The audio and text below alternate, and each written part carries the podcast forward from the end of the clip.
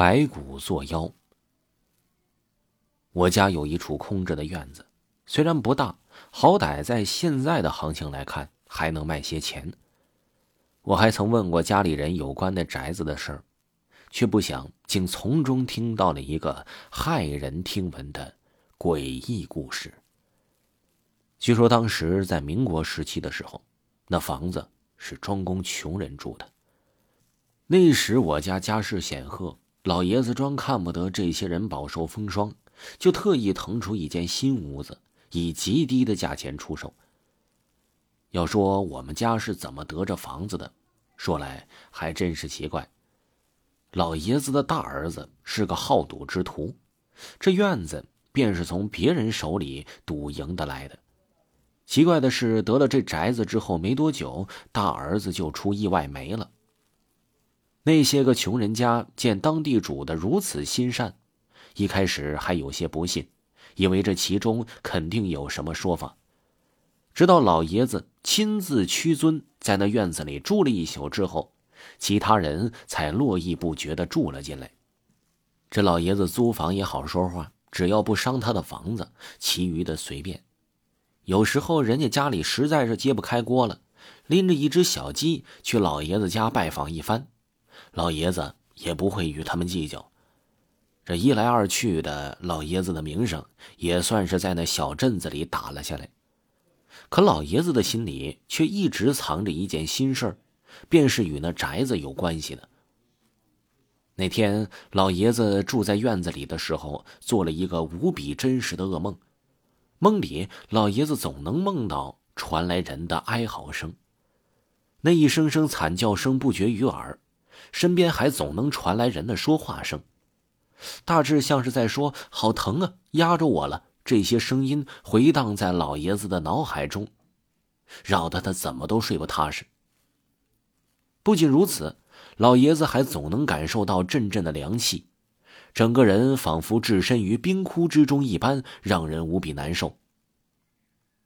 那天从床上醒了以后。老爷子就时常感觉自己啊是胸闷气短，常常会想起那天晚上的噩梦，这心里也愈发的不踏实。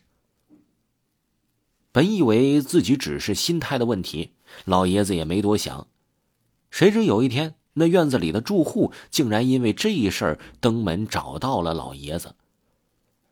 老爷子见那夫妻俩支支吾吾的，还以为是房租上的事儿呢。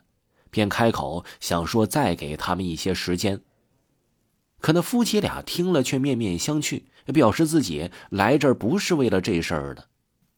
老爷子一看也知道这这夫妻俩是一定有难事儿啊，否则也不会这么吞吞吐吐的，便告诉那夫妻俩有什么事儿啊是但说无妨。见老爷子开口了，夫妻俩也才说出来自己来找这老爷子的目的。老爷子，今天呢，我们来，一来是想感谢您的大恩，二来呀，就是咱们这房子里，这是不是死过人呢？别的不敢说，我们夫妻俩最近几天呢，总是能梦到一些奇奇怪怪的梦，都是一个老头一直在说我们压着他了。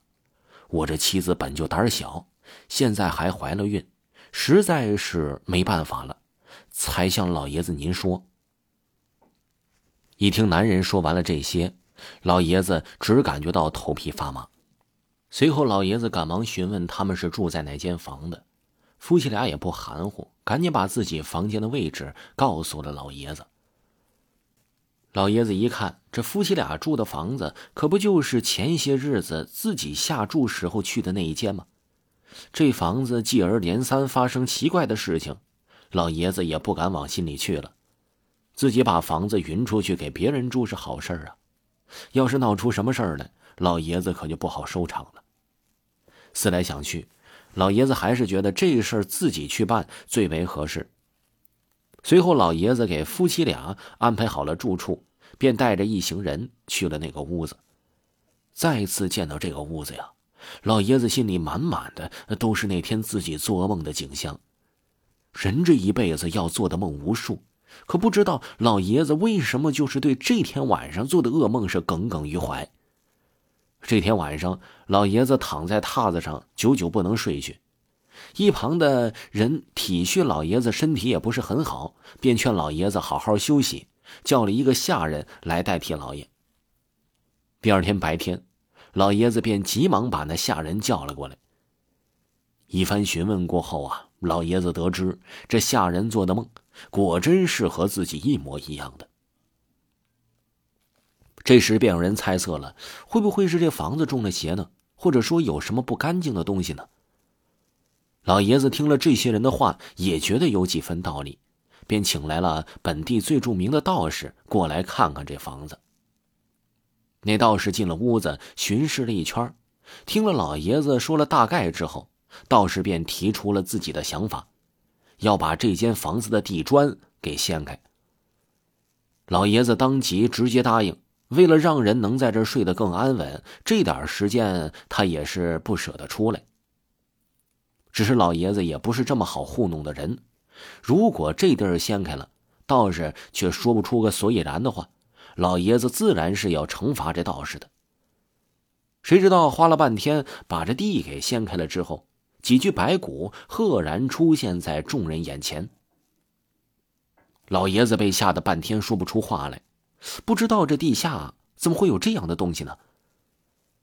道士见了这几具白骨之后，非但没有露出一点惊讶，反倒还叫人过来把这白骨给带走，用火烧掉。烧成的灰被道士装在了罐子里，再用符纸贴好，诵经七七四十九天，方能化解这些人的怨气。院子里的人也听说了这件事儿。可老爷子能让他们住在这里，已经是大发慈悲了，还找人把房子里的怨气给除了，这些人自然在这住的更加舒坦了。